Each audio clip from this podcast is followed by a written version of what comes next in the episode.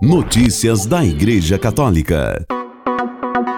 Terça-feira, 14 de fevereiro de 2023, hoje é dia de São Valentim, padre, e São Valentim de Terne, bispo, patronos dos namorados. O Papa disse que nas doenças raras, unir as forças para que todos tenham assistência médica. Reportagem de Jean Nogara, do Vatican News.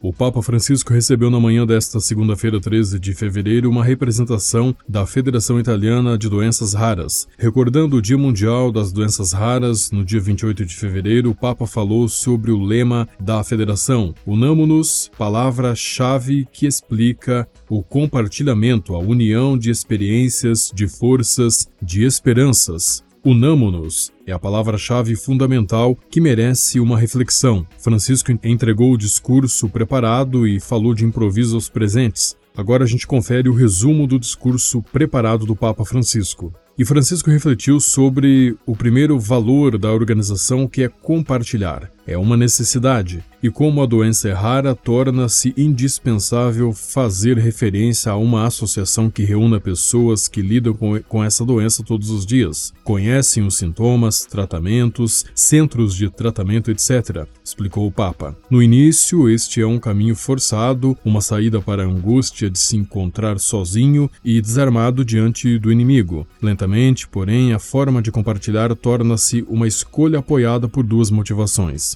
citando-as em seguida. A primeira é a constatação de que é útil, nos ajuda, nos oferece soluções para orientar-nos um pouco na névoa desta situação. E a segunda motivação vem do prazer das relações humanas. Francisco aqui recordou que a amizade com pessoas que até ontem nem conhecíamos nos faz bem e que isso pode nos ajudar a carregar uma condição muito pesada juntos, afirmando em seguida: Este é o primeiro grande valor que vejo em vocês, em sua realidade associativa. Depois há outro valor, continuou o Papa, igualmente importante, mas diferente em nível social e também político. É o potencial que uma associação como a sua tem de dar uma contribuição decisiva para o bem comum, neste caso, de melhorar a qualidade do serviço de saúde de um país, de uma região, de um território. A boa política depende da contribuição das associações, que, em questões específicas, têm o conhecimento e a atenção necessárias às pessoas que correm o risco de serem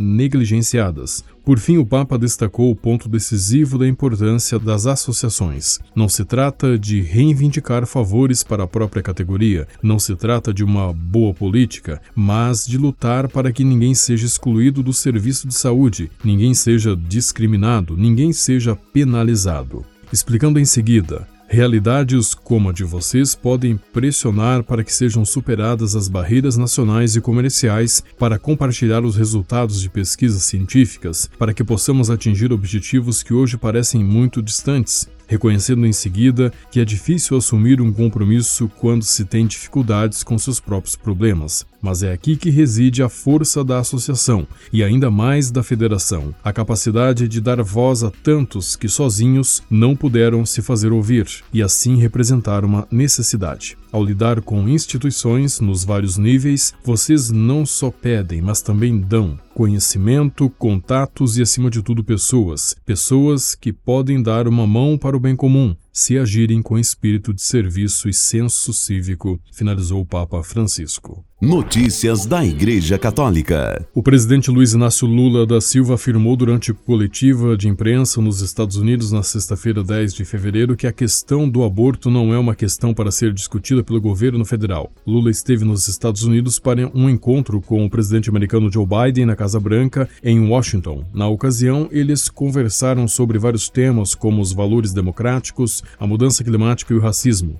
Ao final de seu discurso no Salão Oval da Casa Branca, o presidente do Brasil disse: Não quero viver em um mundo onde os humanos sejam algoritmos. Eu quero viver em um mundo onde os seres humanos são seres humanos. E para isso temos que cuidar muito bem do que Deus nos deu, o planeta Terra.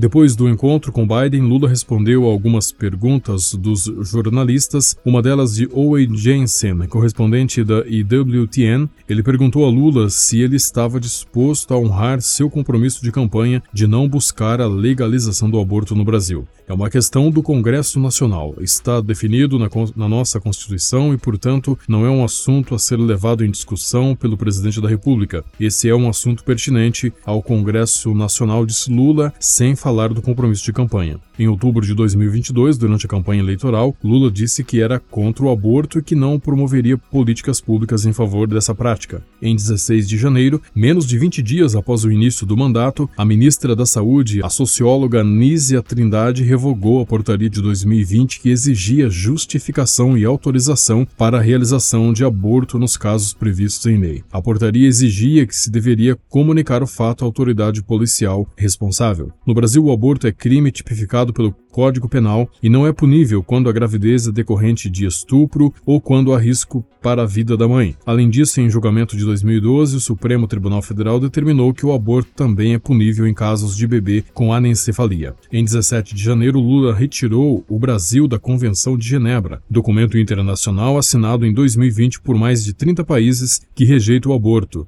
como direito e promove a vida e a família. Notícias da Igreja Católica. A Comissão Independente para Estudos dos Abusos Sexuais de Crianças na Igreja Católica em Portugal apresentou ontem o seu relatório final. Segundo o documento, foram validados 512 testemunhos sobre casos em 1900, entre 1950 e 2022. O coordenador da comissão, o psiquiatra Pedro Stretch, disse que esses testemunhos permitem calcular um número mínimo, muito mínimo, de 4 mil 1.815 vítimas. São muito mais do que um número ou uma mera estatística, disse Pedro. Para ele, talvez seja difícil que a partir de agora tudo fique igual. O psiquiatra Daniel Sampaio, membro da comissão, disse que não basta um acompanhamento espiritual dos abusadores, mas é necessária também uma psicoterapia intensiva. O relatório final da comissão independente foi entregue neste domingo à presidência da Conferência Episcopal Portuguesa, o bispo de Leiria Fátima e presidente da Conferência Episcopal Portuguesa, Dom José Ornelas, disse que o documento será lido com toda atenção para fazer jus aos dramas que foram revelados e à seriedade do trabalho desenvolvido. A Conferência Episcopal Portuguesa já anunciou que, ao final do retiro do episcopado, em 3 de março, fará uma assembleia extraordinária para analisar o relatório. Notícias da Igreja Católica.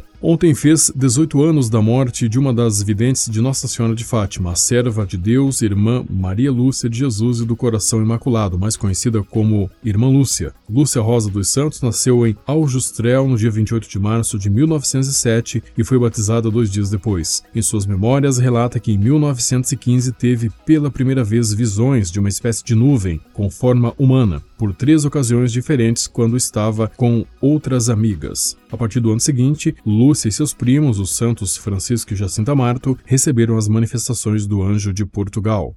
O processo de canonização de Irmã Lúcia se encontra na competência direta da Santa Sé e do Papa. Notícias da Igreja Católica. A Catholic Relief Services, agência de ajuda humanitária da Conferência dos Bispos dos Estados Unidos, convidou os católicos a rezar, jejuar e doar através de seu programa anual de quaresma, Prato de Arroz, para combater a fome no mundo prato de arroz da Catholic Relief Services é uma ótima maneira para que os católicos americanos mostrem aos nossos irmãos e irmãs nessas situações difíceis que eles não estão sozinhos e que continuaremos sendo solidários com eles, diz em um comunicado a diretora de formação e mobilização da Catholic Relief Service, Beth Martin. Notícias da Igreja Católica. Você já ouviu falar em bênção das mochilas? É uma bênção de volta às aulas que propõe um encontro entre a igreja, a família e a escola. A tradição teve início em algumas dioceses da Itália, onde estudantes encontravam-se com o Papa Bento XVI todos os anos, carregando suas mochilas e ao final da missa recebiam esta bênção especial. E com o início do ano letivo, algumas paróquias da Arquidiocese de Curitiba promoveram momentos celebrativos para abençoar os estudantes. As bênçãos aconteceram neste domingo 12 de fevereiro no Santuário Nossa Senhora do Perpétuo Socorro, Paróquia Nossa Senhora das Mercês e Paróquia São João Batista. Com a colaboração das agências ACI e Vatican Media, você ouviu o boletim de notícias católicas que volta amanhã. Notícias da Igreja Católica.